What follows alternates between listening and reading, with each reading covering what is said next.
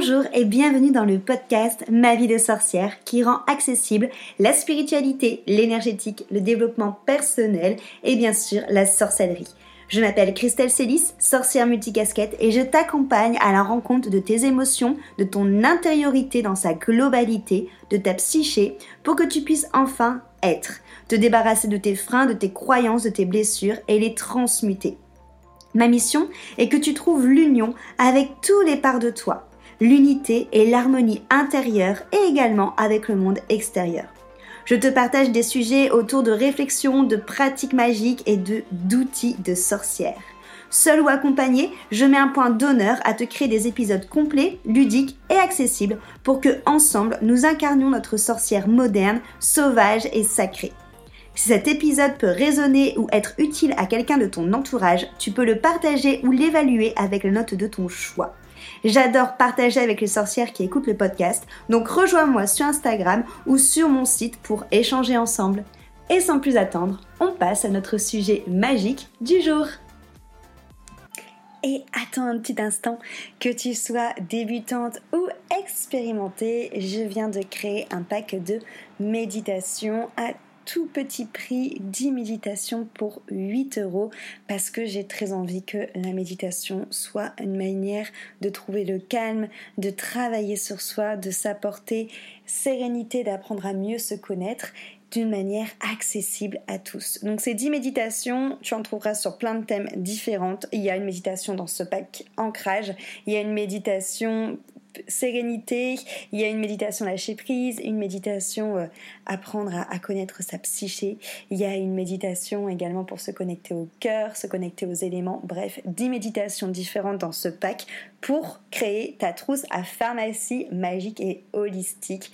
Voilà, simple d'utilisation tout simplement tu, euh, tu la télécharges, tu as accès à la plateforme où elles sont toutes dessus, tu n'as plus qu'à mettre tes écouteurs, la plateforme est disponible de ton téléphone, de ta tablette ou de ton ordinateur et ça te permet de pouvoir méditer seul, en collectif, dans les transports en commun, devant ton hôtel, euh, une fois par jour, deux fois par jour, peu importe, ça te permet de créer ta routine méditation, pourquoi pas de même reconnecter peut-être avec cette routine ou même de venir la rendre peut-être un petit peu plus régulière.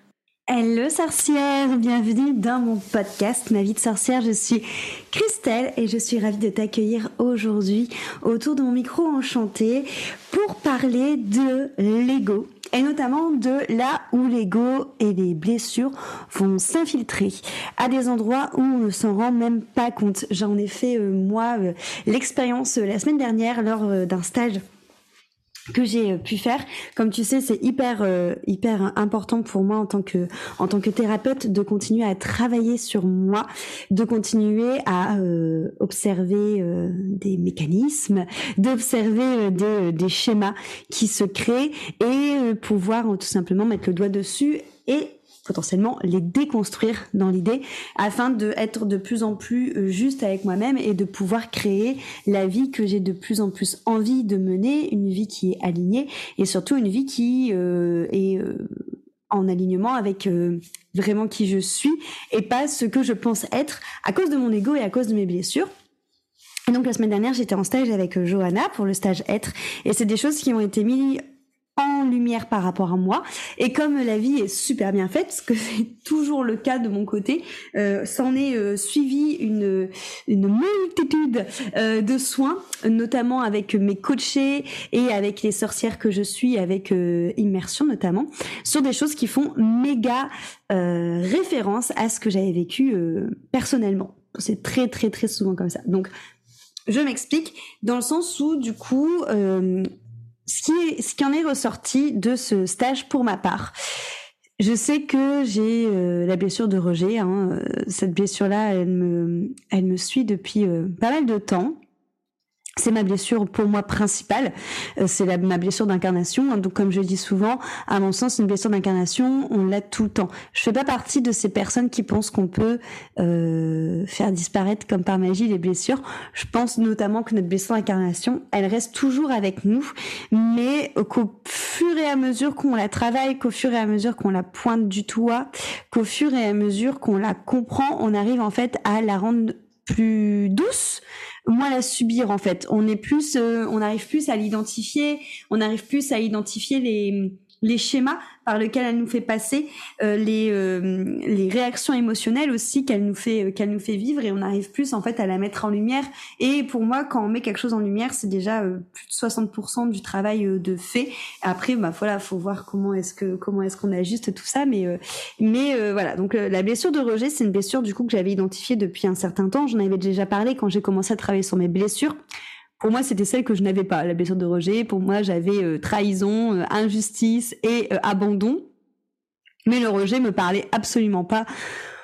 Voilà, hein, sans grande surprise, c'est celle-là qui est ma blessure d'incarnation, c'est celle justement que je rejetais le plus. Je dis souvent que je que je j'ai rejeté le rejet. C'est celle que je voulais absolument pas avoir, c'est celle que je rejetais le plus, qui finalement s'est avérée être ma blessure principale. Parce qu'au final les autres à côté c'est du limite du pipi de chat pour moi euh, entre entre guillemets.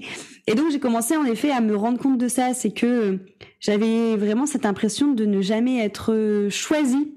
J'avais vraiment cette impression de euh, de devoir en fait être ce que l'on attend de moi. C'est-à-dire de devoir faire dire être ce qu'on attend de moi de la manière où on l'attend de moi et au moment où on l'attend de moi pour euh, être intéressante, pour avoir le mérite en fait euh, d'exister, de faire partie euh, de cette planète et surtout de ne pas être désaimée.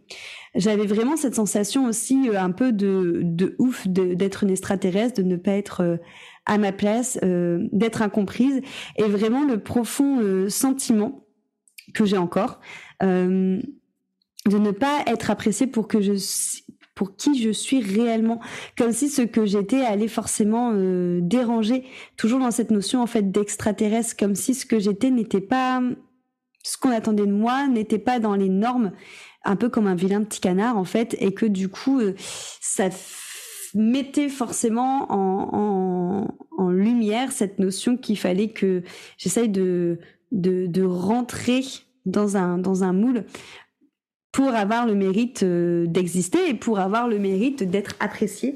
Et euh, qu'à chaque fois ça ne suffisait pas parce que entre moi et un choix euh, B, on choisissait toujours l'autre choix et jamais moi. Je te fais deviner en, en plein dans le mille, c'est que tout simplement je me choisissais pas moi-même, donc je vois pas pourquoi quelqu'un d'autre m'aurait choisi du coup. Ce qui est totalement logique, c'est qu'en fait, à partir du moment où moi-même, avec mon rejet, j'ai décidé de ne plus écouter mes besoins, de ne plus écouter vraiment ce que je ressentais et de ne plus et de ne pas être vrai avec moi, je sais pas pourquoi quelqu'un l'aurait fait à ma place. Donc ça, bien sûr, je te dis ça maintenant avec du recul. Et je pensais vraiment l'avoir compris, ce, ce truc-là. Sauf qu'en fait, donc c'est des choses que j'ai déjà commencé à travailler, mais j'avais ce discours-là avec euh, l'une de mes meilleures amies euh, cette semaine, qui me disait mais euh, T'as pas l'impression au final que le développement personnel, quand tu commences à travailler sur toi, sur quelque chose, t'as l'impression que c'est jamais fini en fait, et que tu continues toujours de gratter, gratter, gratter, et que quelque part ça te déshumanise un petit peu de notre société dans le sens où ce qu'elle veut dire par là, c'est cette notion de te déshumaniser en te posant des questions sur tout et finalement en essayant de transformer plein de choses alors que la plupart des personnes autour de nous ne font pas ça et se posent beaucoup moins de questions et, euh, et foutent moins le bordel entre guillemets. Et ça, c'est vraiment quelque chose déjà que je me suis euh, déjà posé comme question plusieurs fois. Moi, quand j'ai commencé à travailler sur moi, j'étais limite jalouse en fait de voir euh, tous ces gens autour de moi, euh, euh, à Salenko notamment, qui se posaient aucune question, qui vivaient leur vie, et, euh, et moi qui me posais des questions sur tout, qui avait envie de tout comprendre, qui analysait toutes mes manières de réagir, qui analysait toutes les manières que les autres réagissaient. J'avais l'impression d'être en en constante analyse, en constante réflexion, et c'était hyper fatigant. Et en fait, je jalousais les personnes qui euh, bah, étaient juste, euh, vivaient juste, quoi. Et en fait, je me suis rendu compte que euh, maintenant, c'est plus quelque chose que je fais du tout de, de jalouser ces personnes-là, parce que, alors déjà, parce que j'ai fini mon mon parcours de déconstruction. Là, euh, pour moi, j'ai à déconstruire le plus gros. Alors, j'ai encore des choses à déconstruire, bien sûr, mais le plus gros euh, qui, à ce moment-là, m'a fait le plus remettre tout en question et souffrir, notamment par rapport à ma pratique, c'est fait.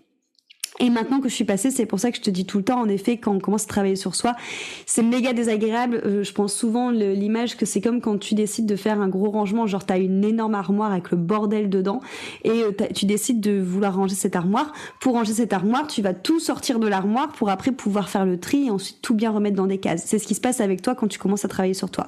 Et moi, quand j'ai commencé à travailler sur moi, cette, ce moment où j'ai enlevé tout dans l'armoire, c'est là où je me regardais les autres et où je les ai jalousés en me disant mais putain mais pourquoi en fait est-ce que je suis comme ça? Pourquoi est-ce que j'ai besoin de tout remettre en question? Pourquoi est-ce que je peux pas tout simplement ben passer ma vie en fait tu vois euh, voilà euh, vivre ma vie au fur et à mesure sans forcément euh, devoir tout analyser tout le temps tout le temps. Sauf que maintenant que j'ai enlevé toute l'armoire que j'ai trié et que j'ai fait un rangement alors en effet de temps en temps il m'arrive de, de refaire quelques petits rangements mais comme c'est des petits rangements ça va beaucoup plus vite et surtout c'est beaucoup moins c'est beaucoup moins euh, challengeant émotionnellement. Bah maintenant je me rends compte que finalement je suis contente d'avoir fait ce gros ménage de mon armoire intérieure, tu vois, parce que ma mon armoire, donc ma vie, elle est vraiment comme j'ai envie de la vivre maintenant. C'est-à-dire que hum, maintenant je sais ce que j'ai envie d'être, je sais ce que j'ai envie de vivre, je sais euh, quelles sont mes blessures, je sais, euh, je sais en fait tout ce qui se trame à l'intérieur de moi, je sais qui sont tous mes saboteurs. Et du coup, j'ai toute ma pleine puissance, toute ma pleine conscience pour pouvoir être et pour pouvoir créer quelque chose qui est vraiment aligné avec moi et qui me rend heureuse. Donc déjà ça c'est super important en fait de se rendre compte que oui, le moment où on vire tout de l'armoire pour venir reconstruire notre armoire et reconstruire notre vie, elle est hyper euh, hyper challengeante, mais que après une fois qu'on a rééquilibré tout ça, qu'on a trié l'armoire et qu'on a remis tout dans des petites cases, c'est beaucoup plus facile et que même quand on aura des petits euh, des petits rangements, des petites tris à faire, ça sera beaucoup plus rapide et beaucoup moins douloureux.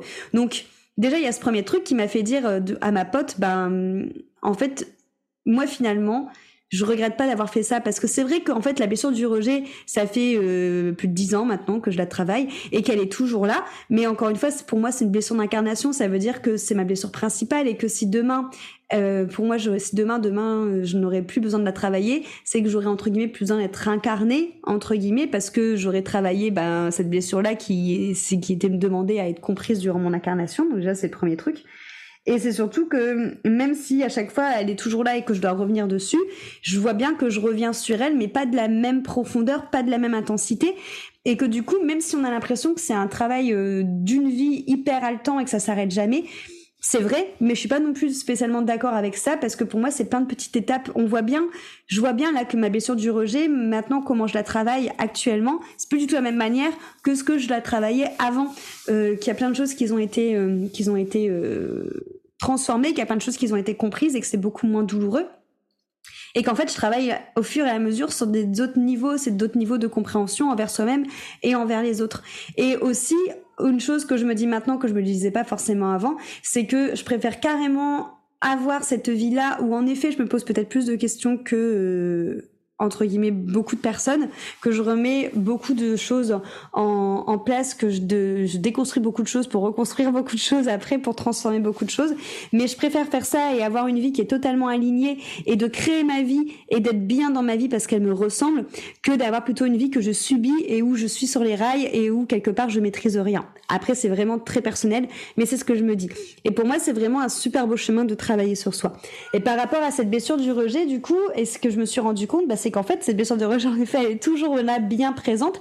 Et c'est surtout qu'elle est vachement infiltrée finalement. Donc, infiltrée dans tous les domaines de ma vie.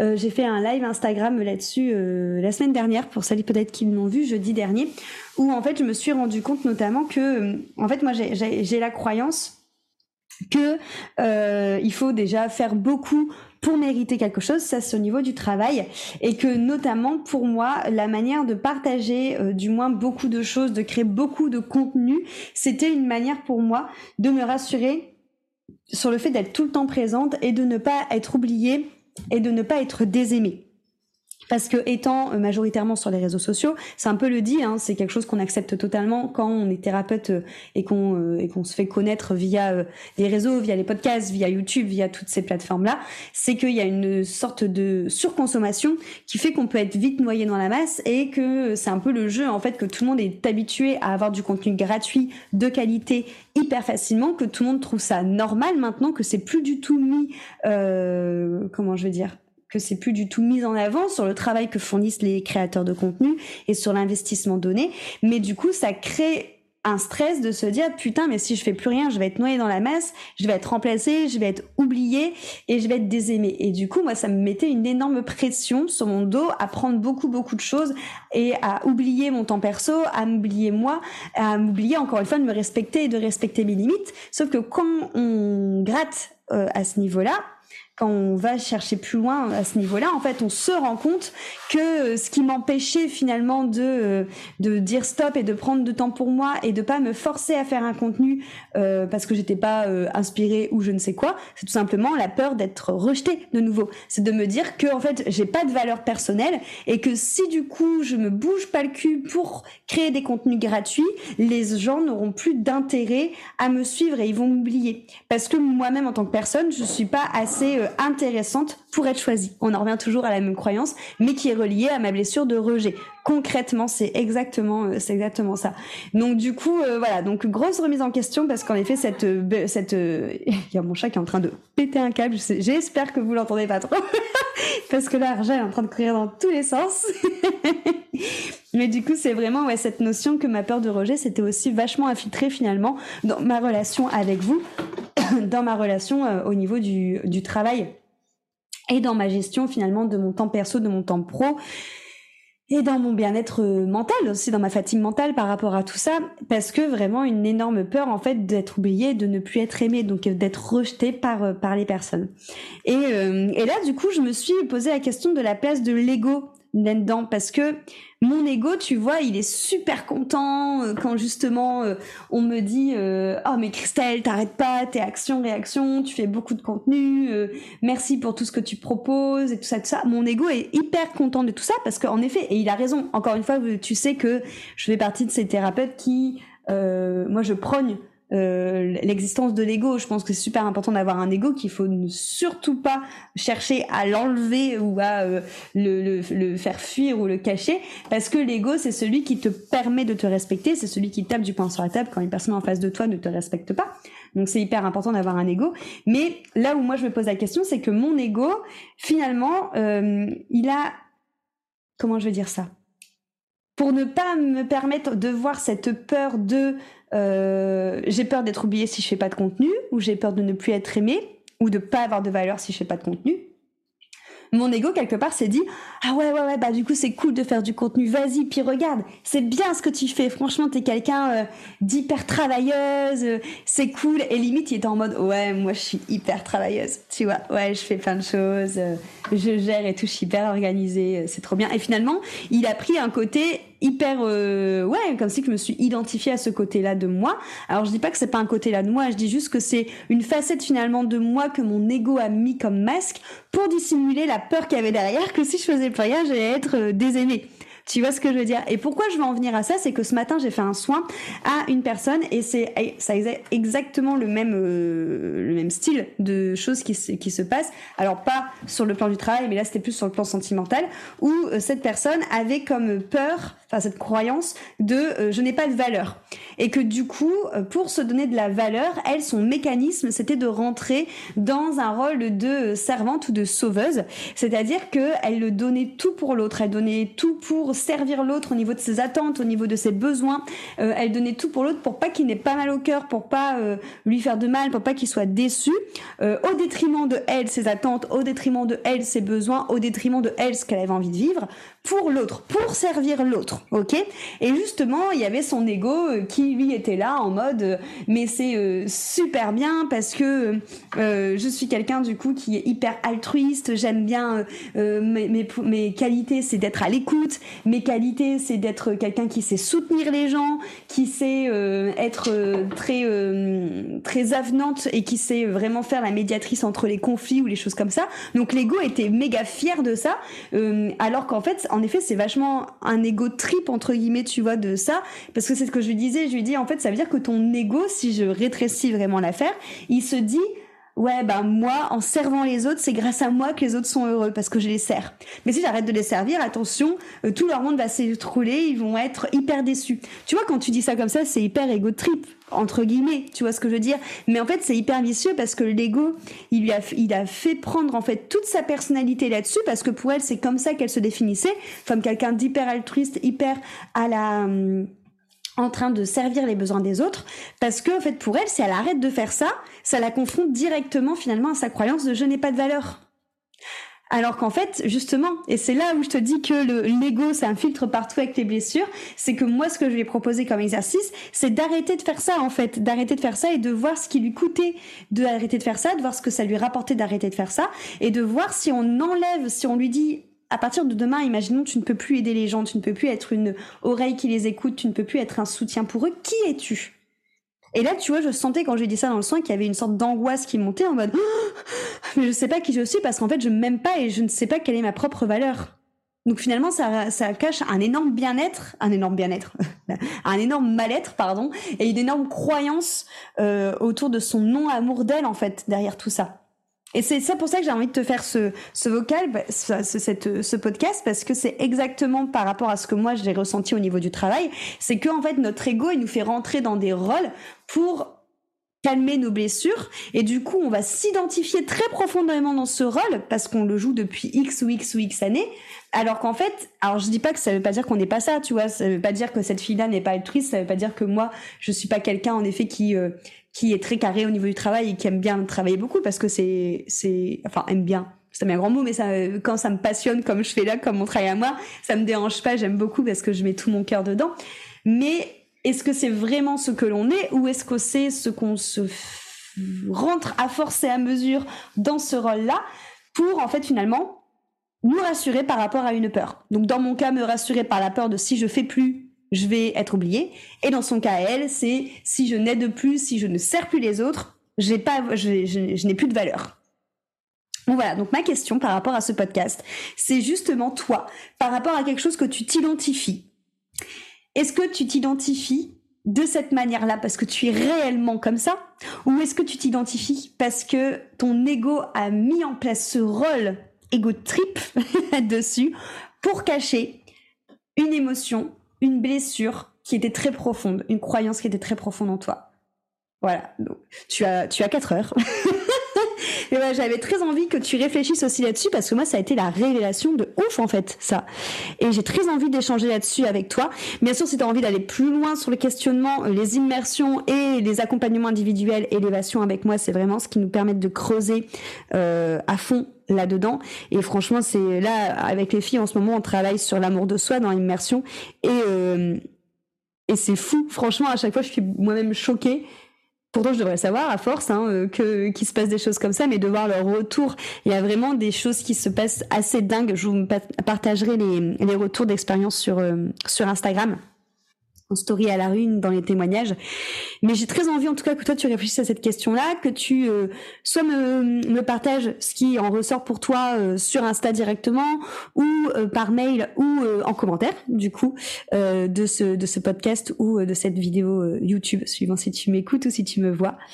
Mais voilà, quelle est la place de l'ego dans nos blessures? Et est-ce que fondamentalement ce que je crois être n'est pas finalement une réponse à mes croyances, à mes blessures? Encore une fois, tu peux quand même l'être. Mais est-ce que je n'ai pas grossi ce trait de ouf et me caractériser, me définir par ce trait-là parce que finalement il y a une peur derrière, une blessure te laisse là-dessus. J'espère que ce podcast t'a plu. Euh, aussi, n'hésitez pas à me dire quelles personnes vous aimeriez que j'invite dans ce podcast, des personnes que vous aimeriez euh, voir en invité. Euh, voilà, ça pourrait carrément m'inspirer de voir un peu quel type d'échange vous aurez envie que j'ai avec des, invités. J'espère que tu auras en tout cas apprécié ce, cet épisode. J'ai très hâte de te retrouver pour un prochain. Merci pour ton écoute et à très très vite.